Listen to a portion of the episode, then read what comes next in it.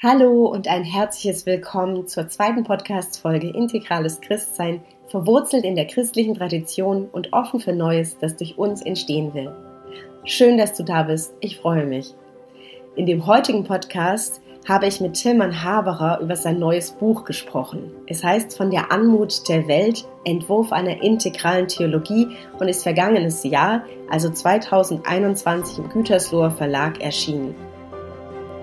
Viele von euch kennen ihn als Autor zusammen mit Marion und Tiki Küstenmacher des Buches Gott 9.0 des Klassikers innerhalb des integralen Christentums hier in Deutschland. Ja, er ist außerdem evangelischer Theologe, Pfarrer. Er ähm, war lange Jahre freiberuflich als Seelsorger tätig, als Übersetzer, als Journalist und schließlich war er Leiter der ökumenischen Krisen- und Lebensberatungsstelle der Münchner Insel. Ja, wie immer findet ihr alle wichtigen Links und Hinweise unten in den Show Notes. Ich freue mich jetzt endlich dieses wunderbare Gespräch mit euch teilen zu dürfen und wünsche euch viel Spaß damit.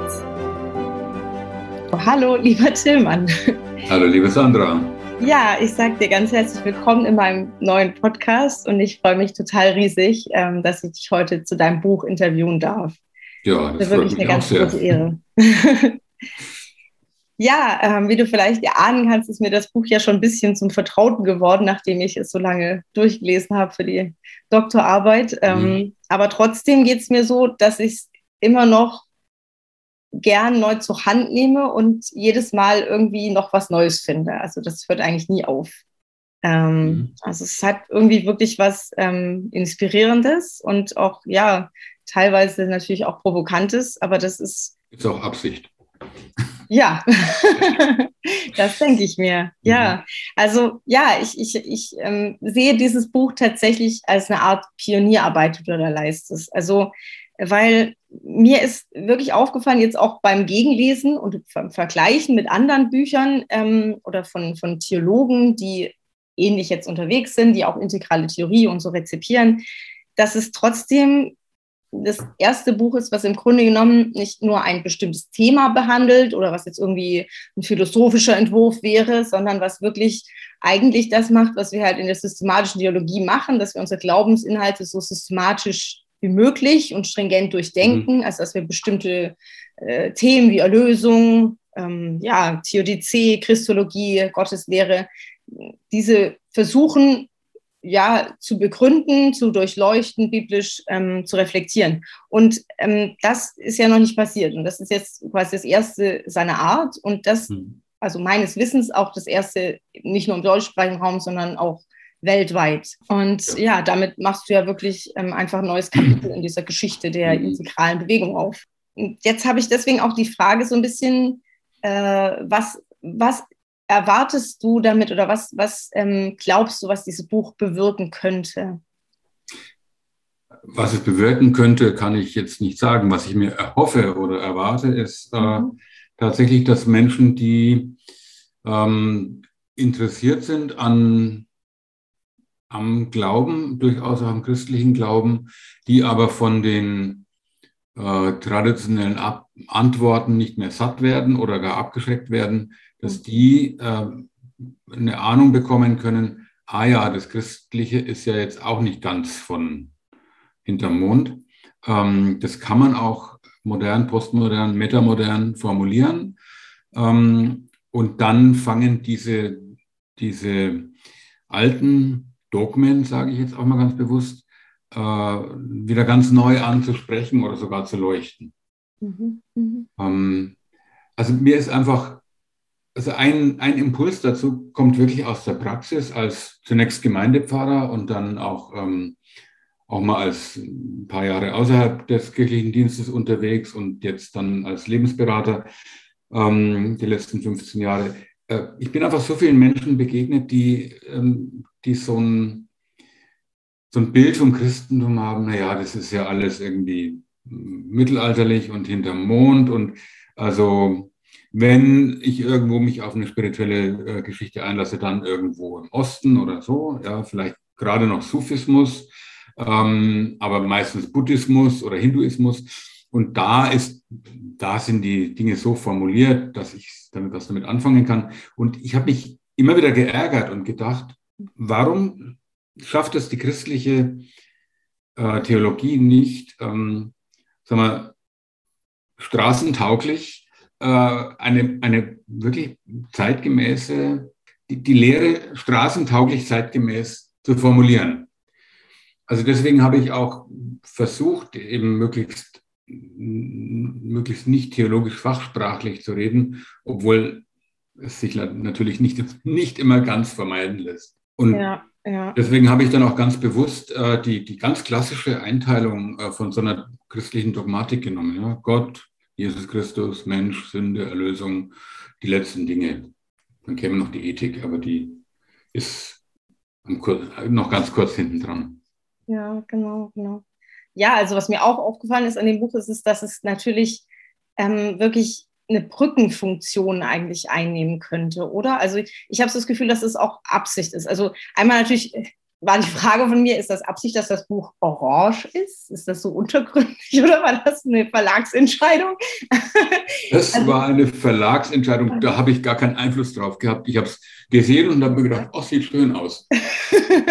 okay, habe ich mir gedacht, aber ehrlich gesagt, ich finde es schon echt toll, weil ähm, ja, es ist ja im Grunde genommen, finde ich, ähm, tatsächlich so, also der Schwerpunkt der Menschen, zu denen ähm, ja, zu denen wir heute sprechen, insgesamt in unserer, in unserer Gesellschaft, ist ja orange. Also unsere Gesellschaft ist einfach da momentan, denke ich, so vom Schwerpunkt her mhm. anzusiedeln. Und deswegen muss man ja quasi, wenn man jetzt irgendwie was erklären möchte, ähm, seinen Glauben irgendwie ähm, jemandem anderen vermitteln möchte, was einen da bewegt, muss man eigentlich ähm, zumindest orange anfangen. Also man kann mhm. natürlich sich irgendwie noch ein bisschen weiter bewegen in, in ähm, andere Themen dann, aber ähm, ich finde, das, das ist dir auch hervorragend gelungen. Und du beziehst dich auch immer wieder auf Luther, ähm, was ich auch so wunderbar finde, weil ähm, das habe ich so das Gefühl, dass das viele Menschen abholen könnte. Ja, oder, mhm. oder zumindest geneigt stimmen, dir auch noch weiter zuzuhören.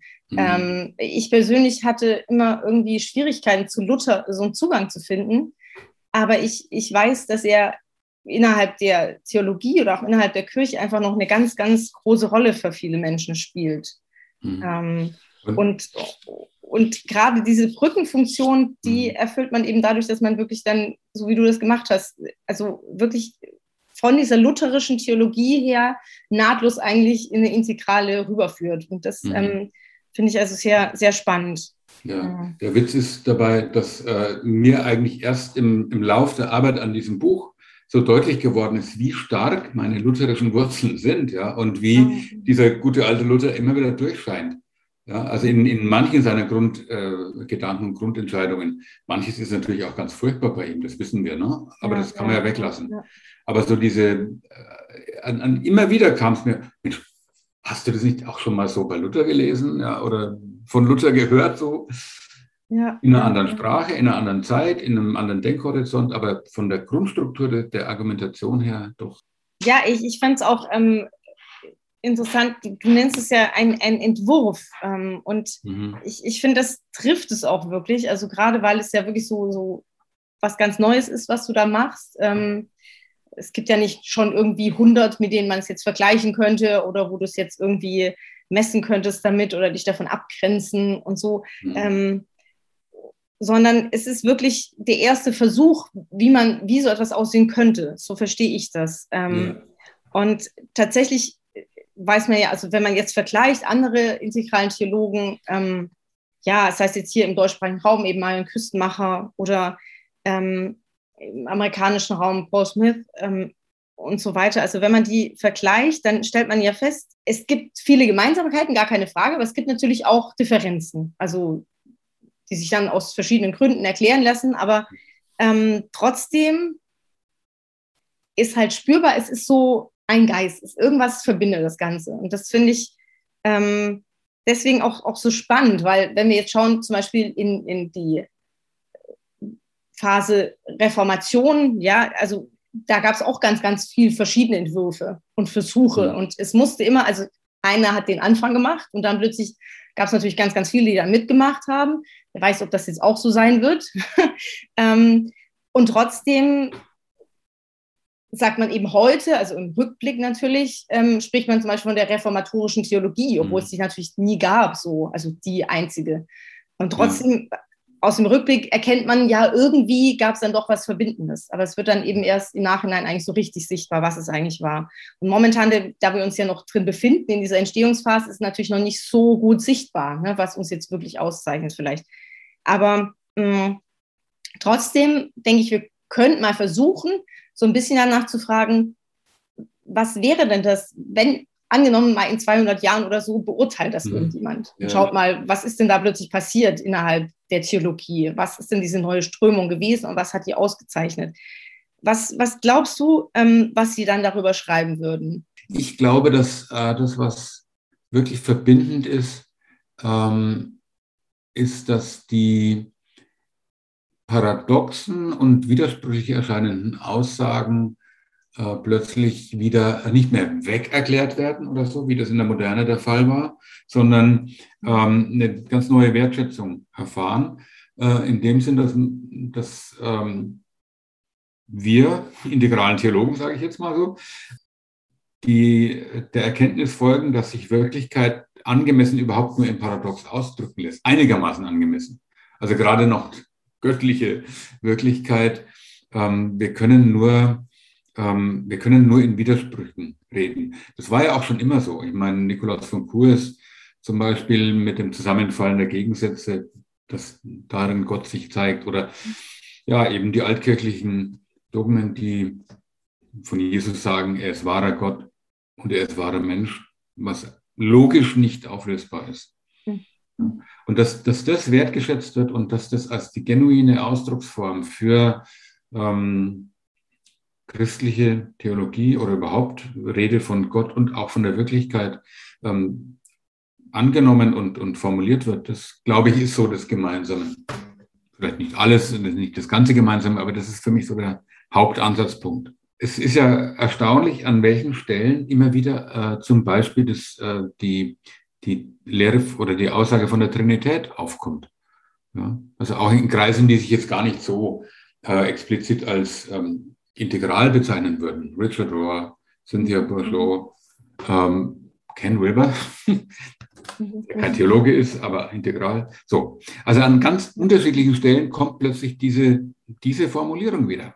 Ja, oder Steve McIntosh, ne? der hat es auch mhm. eigentlich entwickelt. Ähm, eben eigentlich aus einem Vergleich der religiösen Erfahrungen hergeleitet und mhm. ähm, als Endergebnis quasi dann dastehen und nicht ja. als, als Voraussetzung. Was ich daran aber auch noch spannend finde, ist, dass diese, diese, diese Form der Trinität, ne, und da kommen wir vielleicht zu, zu der nächsten Frage, also das finde ich ja spannend, also wenn du das jetzt sagst, ähm, das begegnet bei ganz vielen, also auch nicht christlichen Denkern, irgendwie diese Form, also dieses drei, also eins in drei oder mhm. äh, drei in eins. Also so diese Ideen von, von drei Elementen, die irgendwie mhm. ganz wichtig sind für die Struktur der Wirklichkeit. Das ist irgendwie schon sowas, was, was sich irgendwie durchzieht. Ähm, und trotzdem gleichzeitig ähm, gibt es auch ganz, ganz große Differenzen in der Frage, wie verstehe ich jetzt diese drei Elemente eigentlich? Ähm, ja. Also das, das finde ich extrem spannend. Also ähm, zum Beispiel ist es ja bei Steve McIntosh, dass er so sagt, ähm, es gibt es gibt eben diese, diese drei, ähm, im Grunde genommen leitet er das aus, der, aus, den, aus den spirituellen Erfahrungen her, dass er sagt, es gibt eher so non-duale, darunter versteht er eigentlich die Kausalen, also die, die Erfahrung von Lehre, von Nichts, mhm. Was so allem dahinter, also hinter allem sozusagen steht. Mhm. Und gleichzeitig gibt es eben diese theistischen ähm, Erfahrungen, also mhm. die Erfahrung von einem liebenden Schöpfer oder einem, einem Gegenüber eben oder einer ja. persönlichen Erfahrung Gottes. Und, und zugleich sagt er eben, gibt es irgendwie auch, auch ein Element, wo man sagen kann, es ist irgendwie weder das eine noch das andere eigentlich. Mhm. Ähm, und für ihn ist es deswegen irgendwie, weil er diese drei Elemente hat, sagt er, für ihn ist es ganz, ganz wichtig zu sagen, ähm, es ist jetzt nicht so wie eine, das finde ich halt interessant, dass er das sagt, es ist nicht so wie eine, wie eine Medaille mit zwei Seiten. Und ähm, du bringst aber genau diesen Vergleich, ja. Mhm.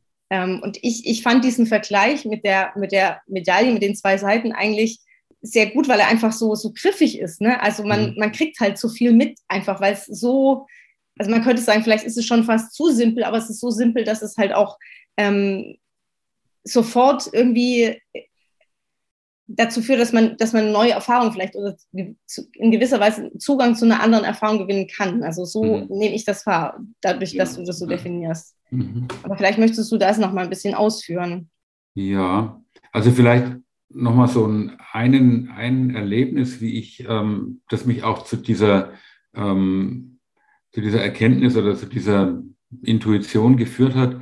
Ähm, ich war vor, um meinen 30. Geburtstag rum, war ich in Tessé, eine Woche im Schweigen. Und da kam mal in der Lesung dieser Satz aus dem ersten Johannesbrief, glaube ich, ähm, Gott ist Licht und es ist keine Finsternis in ihm. Und ich habe mir gedacht, hallo, ja, jetzt schau, schau dir mal die Welt an. Das ist doch, da ist doch Finsternis aller Orten. Wie, wie soll das äh, hinhauen?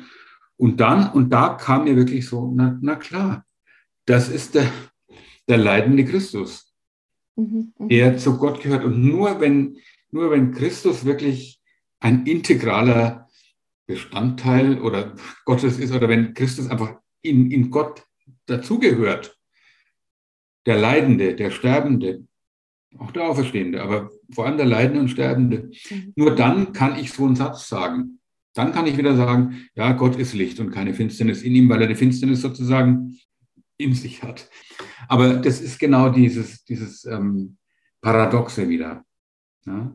Ähm, wenn ich weiß, dass das Leiden und, und der Tod und das, das Schreckliche in der Welt in Gott aufgehoben ist. Ja, ja. Ähm, und das ist, und, und dann kam mir, Mensch, hallo, das ist doch genau das, das ist doch genau das, was die christliche Trinitätstheologie sagt oder die Trinitätslehre sagt. Und da habe ich zum ersten Mal wirklich begriffen, was das meint. Und zwei Jahre später hatte ich dann ein Beurle Beurteilungsgespräch mit meinem Dekan und habe gesagt, die, Christ, äh, die Trinitätslehre hat für mich zunehmend existenzielle Bedeutung gewonnen. Und dann hat er gesagt, Moment mal, du meinst doch bestimmt intellektuelle Bedeutung. Und das war es eben genau nicht. Das war, ist eine ja, existenzielle Bedeutung. Ich könnte an Gott nicht glauben, wenn es nicht also ich könnte an Gott nicht glauben, wenn ähm, nicht dieser Gedanke oder diese, diese Wirklichkeit beschrieben würde, dass das Dunkle und das ähm, Leidvolle und das äh, Grausame auch in Gott aufgehoben ist. Und dass Gott nicht derjenige ist, der schlägt, sondern dass er mindestens auch derjenige ist, der geschlagen wird. Ja, und ich, also ich finde tatsächlich, ähm, du beschreibst es ja in diesem ähm, in, in diesem Vergleich mit der Münze, dass du sagst, ähm, es gibt eben so dieses, und da knüpfst du eigentlich im Grunde auch an diese spirituellen Erfahrungen an, die wir mhm. eben haben, dass wir einmal die, die in der Meditation zum Beispiel einfach diese Leere tatsächlich wahrnehmen können oder dieses mhm. Nichts oder wie auch immer wir das nennen wollen, aber so ein Hintergrund quasi irgendwie, ja. der, der überall irgendwie gegenwärtig ist. Mhm. Ähm, also das Grenzlose, irgendwie ein Absolute. Und auf der anderen Seite diese Welt der, der Erscheinung und der Form, also ja. äh, wo sich ja alles ständig bewegt. Und ähm, ja, also natürlich passiert da auch viel Leid, aber das Leid, ähm, das kommt und geht. Und genauso ist es aber auch mit dem Gegenteil vom Leid, also mit dem Glück. Da ist eben, das mhm. ist die Welt, wo, wo, sich alles ständig irgendwie bewegt. Und dieser Hintergrund, der steht irgendwie nochmal eine Ebene dahinter quasi, hinter diesem ganzen, hinter dieser ganzen Bühne ja. eigentlich. Ähm, ja. Und, genau, und und das ist eben, also das ist mein spezielles Anliegen und ich glaube, dass das auch äh, in der, mit der Trinitätslehre eben auch gesagt wird. Ähm, es ist nicht so, dass die Lehre oder Fülle oder das Absolute irgendwie mehr Wirklichkeit hat mhm. als das Werden und Vergehen, sondern das Werden und Vergehen ist genauso, ähm, also es ist qualitativ anders, aber, aber nicht vom, von, von der Wertigkeit her. Mhm. Es gehört einfach in Gott hinein. Und das ist eben in der christlichen Lehre damit ausgedrückt, dass äh, gesagt wird, die menschliche Natur äh, Jesu Christi ist in Gott. Mhm. Ist ein Teil von, Teil von Gott, stimmt natürlich nicht, aber ja, da versagt die Sprache dann auch, die präzise. Ja, ja. Aber insofern würde natürlich auch ein Satz jetzt so die man ja so häufig hört, jetzt gerade aus buddhistischen Traditionen, nach dem Motto, Leiden ist eigentlich nur Illusion, mhm. würde in dem Fall, wenn du jetzt sagst, es hat ja eigentlich dieselbe Wertigkeit, würde ja nicht zählen. Also, ähm, und das, das finde ich halt auch insofern spannend. Also, da können wir jetzt so einen kleinen Bogen schlagen zu der Frage der, der Erlösung, weil mhm. ähm, du bist ja ähm, in deinem Buch ab und zu mal ein bisschen provokant. Ne? Du schreibst, mhm. Erlösung sei nicht notwendig, ne? weil sie mhm. sei ja schon da, die ganze Zeit über eigentlich. Und ähm, ich glaube, das ist für manche so, dass sie erstmal so wahrscheinlich ähm, stocken und denken, was hat er jetzt gesagt? So. Und dann muss man natürlich weiterlesen und sich die Frage stellen, okay, äh, vielleicht meint er das auch gerade einfach ein bisschen anders. Ähm, äh, das Verständnis von Erlösung ist ja auch sehr, sehr unterschiedlich. Ne? Also mhm. was, was meinen wir eigentlich damit? Also gerade auch wir Christen sind uns ja da keineswegs irgendwie einig. Mhm. Ähm, und wenn wir nachfragen, versteht meistens, glaube ich, jeder irgendwie was anderes darunter.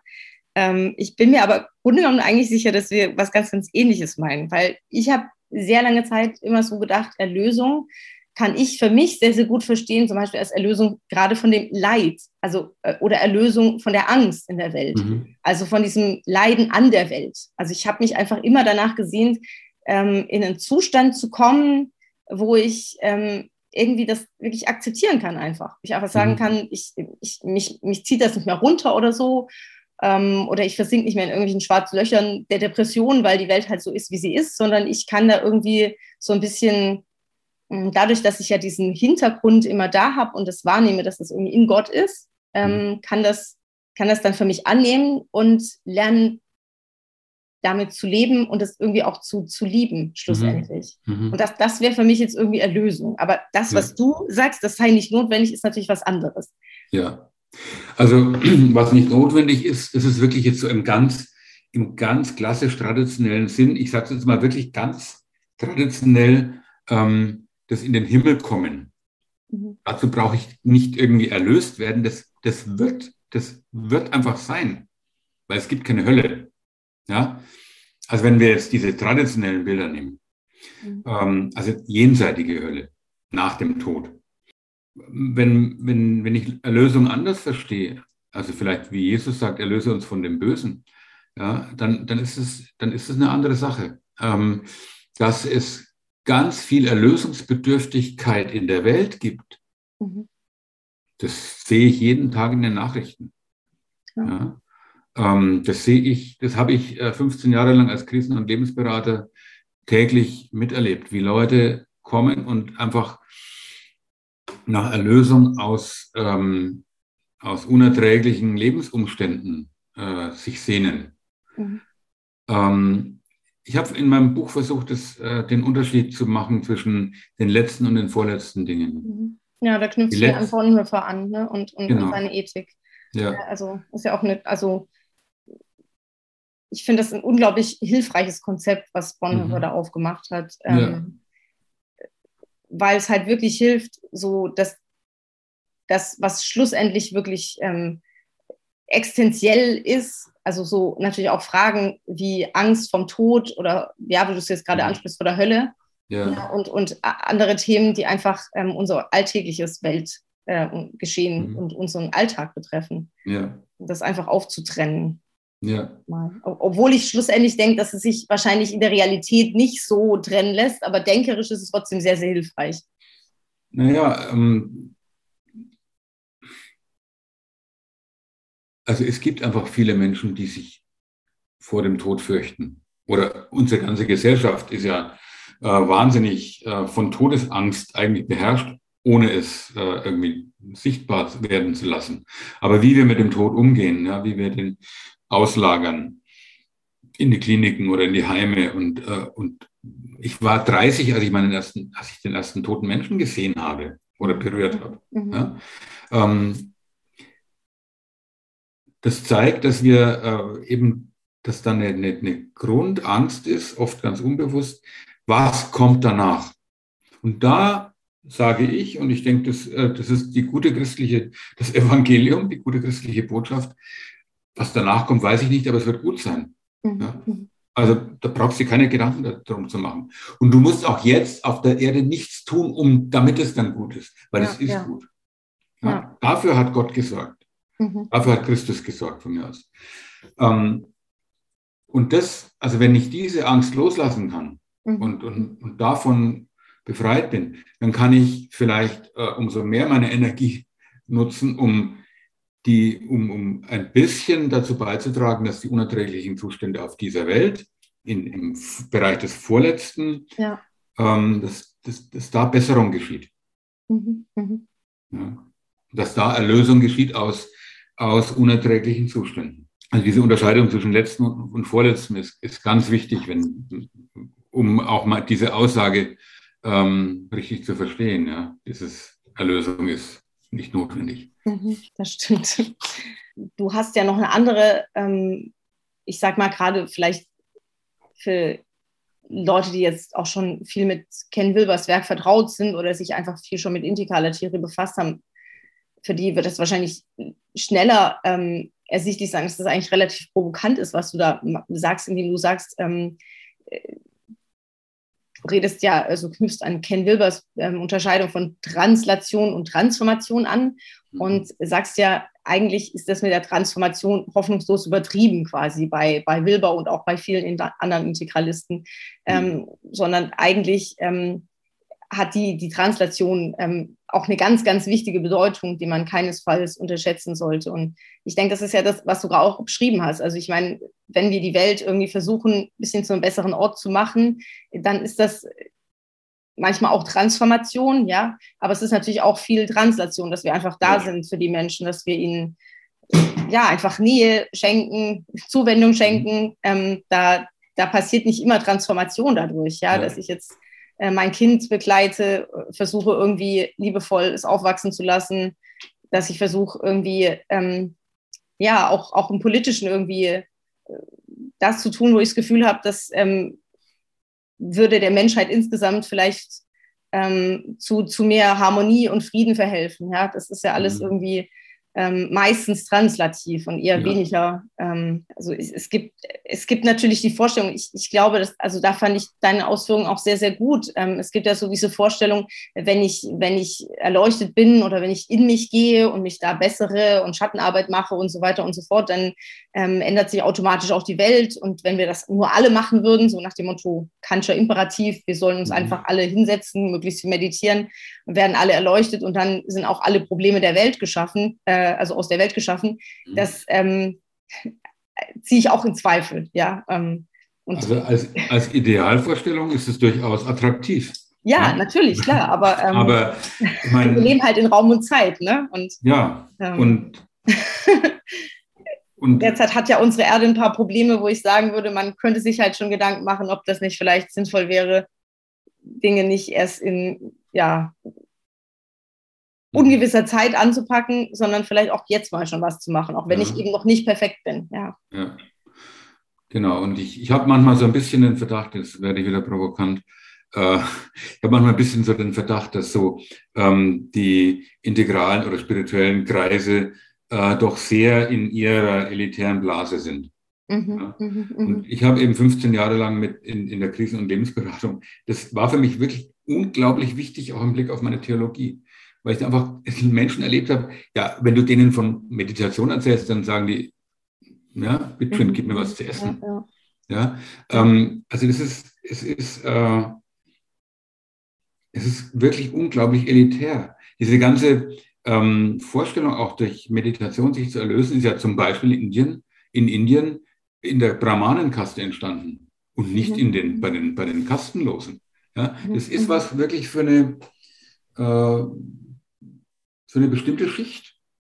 Ja, Natürlich im Grunde genommen ist es ja total Luxus. Ne? Also ich, ich ja. nehme das auch selber immer wieder äh, auch, auch in großer Dankbarkeit ähm, mhm. ähm, wahr, wie ja. viel Zeit mir sozusagen jetzt hier einfach gegeben ist und auch Gelegenheit, mich einfach hinzusetzen und mhm. zu meditieren. Also ja. wenn man das jetzt ähm, tatsächlich weltweit ähm, sich anschaut, wie viele Menschen das können überhaupt einfach, ähm, dann ist das halt doch nur eher ein kleinerer Teil. Also das versuche ich mir auch mal wieder in, in den Kopf zurückzurufen, weil das ist eigentlich was, was wir sehr, sehr gern verdrängen. Und es gibt natürlich sicher auch Menschen, die in sehr einfachen Umständen leben, die halt durch ihr Leben dahin geführt werden oder wie auch immer, dass sie äh, von mir aus non-duale, kausale, wie auch immer Zustände erfahren. Das, das ist ja völlig unbestritten. Aber ähm, dieses Suchen danach und dieses sich konzentrieren drauf, das ist schon eine sehr luxuriöse Angelegenheit. Und, ähm, und ich habe einfach 15 Jahre lang jeden Tag in meiner Arbeit vor Augen geführt bekommen, wie es Menschen geht, die sich das nicht leisten können. Und das hat natürlich meine, äh, meine Theologie dann auch geprägt. Ja, ja. Ja, und mal davon ganz abgesehen, also ich, ich bin auch deswegen so skeptisch, weil ich, also du beschreibst es ja auch in deinem Buch ähm, so schön, dass es ja auch ganz viel Gurus gibt, ne? also die natürlich dann erleuchtet sind oder als mhm. erleuchtet gelten zumindest oder ich sag mal jetzt einfach eine Erleuchtungserfahrung hatten, die man ihnen eben abspürt, aber die halt trotzdem in vielen anderen Bereichen, also du sprichst ja auch von Teilpersönlichkeiten, mhm. in vielen anderen Bereichen einfach völlig unerlöst sind eigentlich, wo sie einfach noch ganz, ganz viele Probleme haben. Oder mhm. ich sag mal auch ganz einfach formuliert, wo sie vielleicht ähm, auch an, an der Wirklichkeit vorbeileben, weil sie einfach so in ihrer Blase gefangen sind, ja. ähm, dass sie sich, ja, sage ich auch mal, den Luxus leisten, wirklich ähm, Probleme, also reale Probleme, die Leiden zum Beispiel anderer Menschen, einfach zu ignorieren, weil sie halt sagen, ja, pff, äh, sei doch auch mal erleuchtet, dann hast du das Leiden nicht mehr. Das ja. hat ja auch teil, also es gibt einfach so Tendenzen, wo es dann wirklich sehr auch ähm, narzisstisch wird oder ja auch einfach arrogant. Ne? Und da, da muss mhm. man schon auch sehr, sehr aufpassen und sich ja, sich, sich einfach, glaube ich, auch vergegenwärtigen, wozu, wozu tue ich das denn eigentlich? Also das, das ist halt, finde ich, auch mal wieder die Frage. Also ähm, Spiritualität schön und gut, aber ähm, wozu? Mhm. Und also ich für mich persönlich habe da einfach so zwei Antworten gefunden. Das eine ist natürlich tatsächlich, dass Spiritualität schon dazu beitragen kann, dass man ähm, dadurch, da gibt es ja auch Untersuchungen, dass man eben irgendwie nach und nach achtsamer wird oder irgendwie das Leben mhm. einfach friedlicher wird und so weiter. Das ist das eine, das kann natürlich sein, das ist aber auch kein Muss unbedingt und auch das passiert auch nicht von morgen auf, äh, auf von mhm. gestern auf morgen. Und das andere ist aber auch tatsächlich, glaube ich, dass man sich eingestehen kann, dass einem das einfach Spaß macht. Und dann ja, finde ich die Brücke nicht mehr so weit zu deinem Gedanken, dass du sagst, na ja, es ist halt nice to have, ja, weil ähm, der eine geht halt gern wandern. Also es ist jetzt, okay, das ist jetzt vielleicht ein bisschen platt gesagt, aber es ist ja, ja, wirklich so. Der eine geht halt gern wandern und der andere setzt sich halt gern auf sein Meditationskissen. Ja. Das hat ja auch viel mit unseren Neigungen einfach zu tun.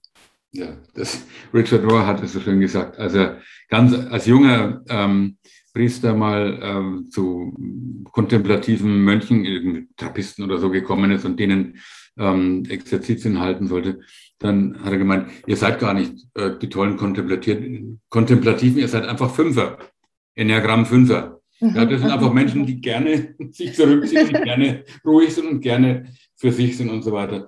Ja, ähm, ja, ja. erzählt er immer gerne, Richard. Ähm, ja, das ist das eine. Und das andere ist natürlich, also das schreibe ich ja auch, äh, natürlich würde es der Welt gut tun, wenn es mehr Menschen gäbe, die äh, Achtsamkeit üben, die auch, die, äh, die auch Erfahrungen machen, die über das Vorfindliche hinausgehen, die in kausale oder äh, non-duale Zustände geraten und, und einfach aus eigener Anschauung und aus eigener Erfahrung wissen, dass das, was wir hier so, womit wir uns hier rumschlagen, dass das auch nur, ein, nur eine Seite der Wirklichkeit ist. Also da, da habe ich überhaupt keine, äh, keine Einwände dagegen. Nur ich habe einen Einwand, wenn es heißt, das ist das Eigentliche. Mhm, mh, mh. Ja? Und nur wenn du auf diese Weise dann übst und nur dann ist irgendwie, hat dein Leben Sinn oder sowas. Ja, ja, ja. Ich, da übertreibe ich dann immer ein bisschen in der Darstellung, holzschnittartig. Aber ja, also ich, ich finde mhm. das sehr, sehr wohltuend ähm, auch, weil ja, also ich, ich meine, schlussendlich ist es ja tatsächlich so, selbst wenn man jetzt selbst wenn man jetzt ganz diametral anders wie du, ähm, ich sage jetzt mal einfach zum Beispiel Chimarion der Ansicht ist, es gibt tatsächlich irgendwie Reinkarnation, ja, also jetzt mal nur mhm. Spekulation, aber mhm. und wir würden uns jetzt über ganz viele Menschenleben hinweg sozusagen immer mehr der Erleuchtung annähern. Mhm. Mhm. Aber selbst dann, ja, selbst dann gilt das, was du sagst, genauso, finde ich. Weil dann ist es ja so, dass der Mensch, der schon relativ weit wäre, also der jetzt vielleicht, keine Ahnung, wie viel Leben schon hinter sich hat, mhm. ähm, dass der ja ganz von alleine dann irgendwann sich da so hingezogen fühlt. Ne? Das ist ein natürlicher Prozess. Der setzt sich dann mhm. irgendwann ganz von alleine dahin oder was weiß ich, man kann ja auch anders meditieren oder ähm, man muss ja nicht sitzen, das ist vielleicht auch falsch. Also man kann natürlich auch laufen und meditieren. Aber jedenfalls geht der auf einen spirituellen Pfad, ja, und ähm, wird dann auch erleuchtet.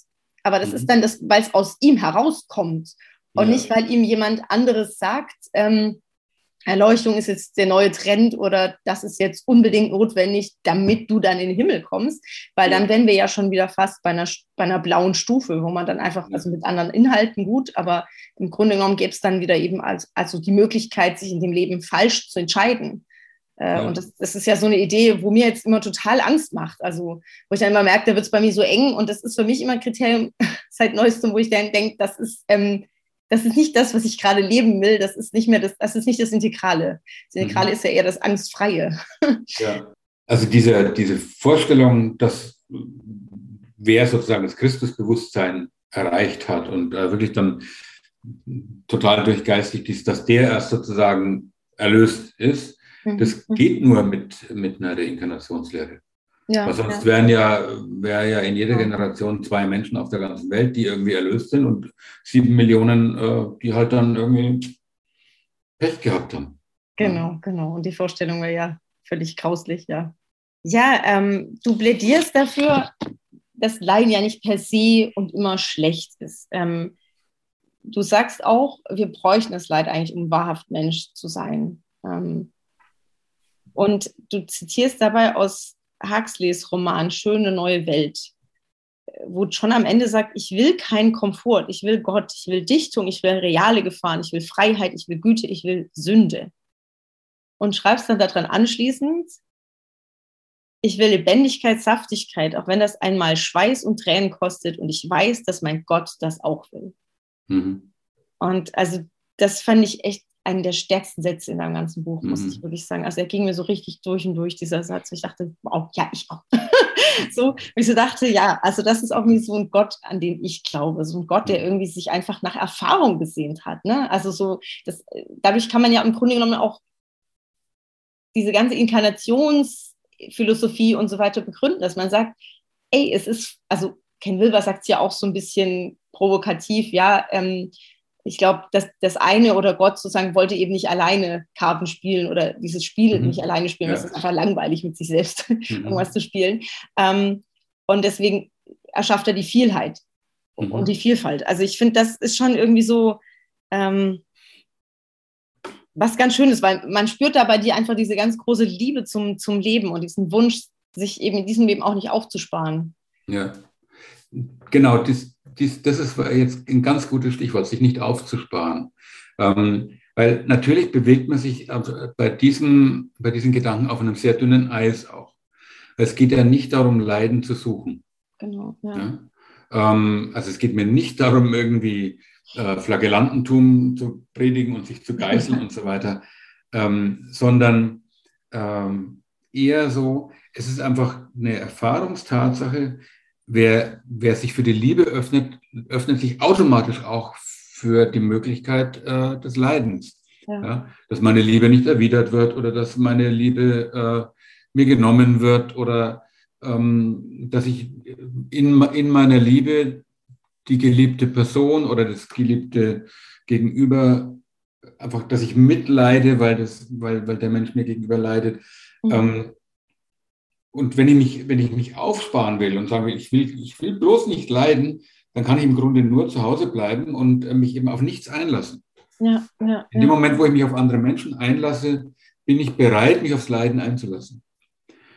Und ähm, noch einen zweiten Gedanken. Ähm, ich erkläre mir das immer so, wenn ich, wenn ich ähm, mir überlege, irgendeinen Menschen, äh, den, den ich jetzt als Beraterin Seelsorger, offenes Ohr äh, verstehen würde, dem ich mich gerne anvertrauen würde. Ähm, so eine Person ist bestimmt äh, durchs Leiden gegangen und hat, hat Leiden erfahren äh, und ist dadurch so gereift, wie sie jetzt eben ist. Und trotzdem heißt es nicht, dass Leiden an sich irgendwie gut ist. Ja, ja? ja. Ähm, und dass man das suchen soll. Aber ohne Leiden bleibt das Leben flach und schal. Und das ist auch wieder so ein Paradox. Ja. Was sich nicht einfach äh, locker auflösen lässt. Ja, also es hat mich, es hat mich ganz auch stark auch an einen Artikel von Anne Pumperla auf meinem Blog erinnert. Ähm, die hat in mhm. Anknüpfung an Richard Rohr, hat sie formuliert, Spiritualität ist die Bereitschaft, dieses Leben wirklich zu erfahren. Ja. Also um uns unseren Erfahrungen wirklich von Anfang bis zum Ende auszusetzen. Also damit sagt sie eigentlich, ähm, ja, es braucht extrem viel Mut. Also sie verbindet Spiritualität auch mit, mit Mut und der Bereitschaft, ähm, eben mit ganzem Herzen zu lieben und ähm, da zu sein.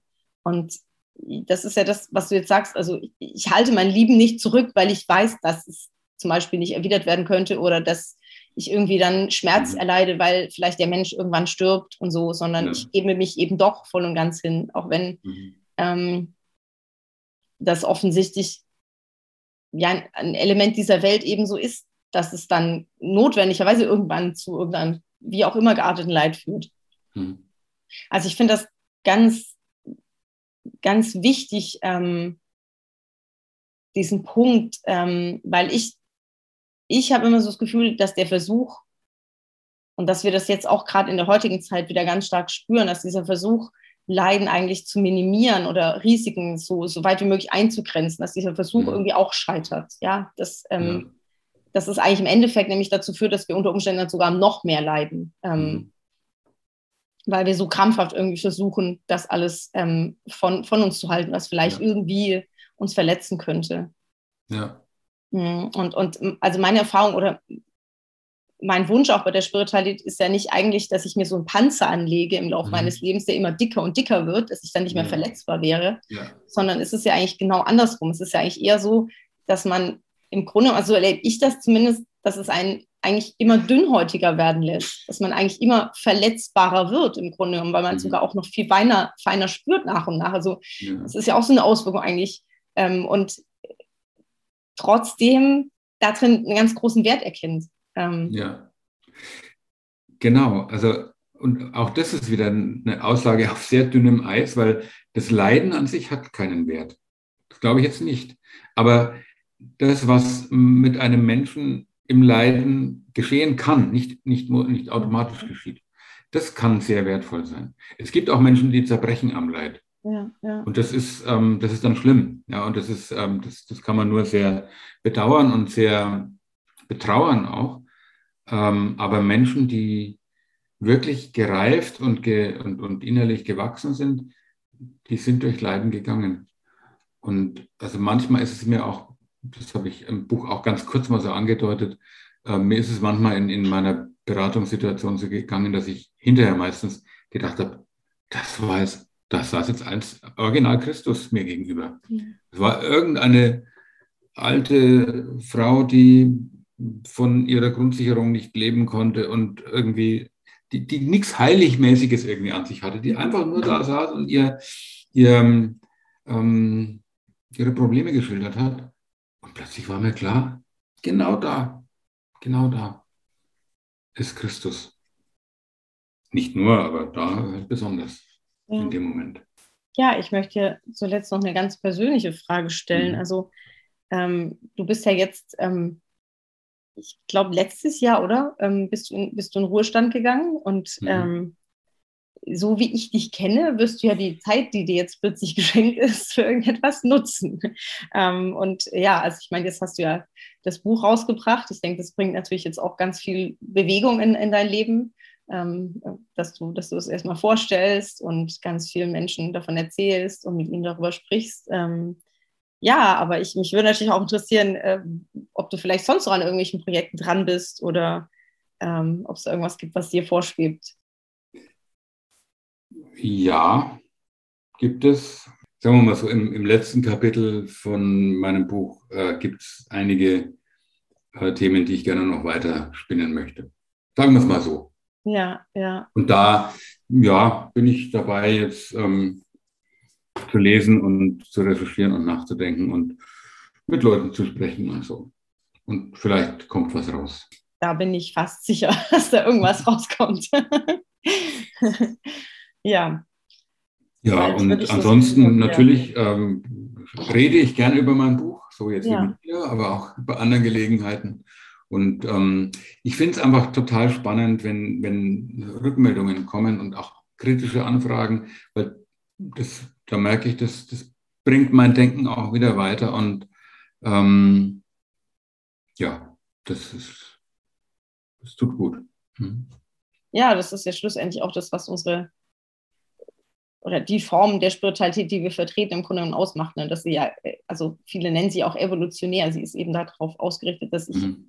Alles entwickelt und dementsprechend entwickelt sich natürlich auch die Theologie. Und ähm, die Theologie, die du heute hast, ist wahrscheinlich morgen schon nicht mehr ganz genau die, aber ähm, das ist gut so. Das ist, ja. das ist nichts, das ist kein Manko, das ist eigentlich eher eine Stärke, wenn man, ja. wenn man Sichtweisen auch überdenken kann und ähm, neue Konzepte irgendwie entwickeln kann, die einfach sich wieder stimmiger anfühlen.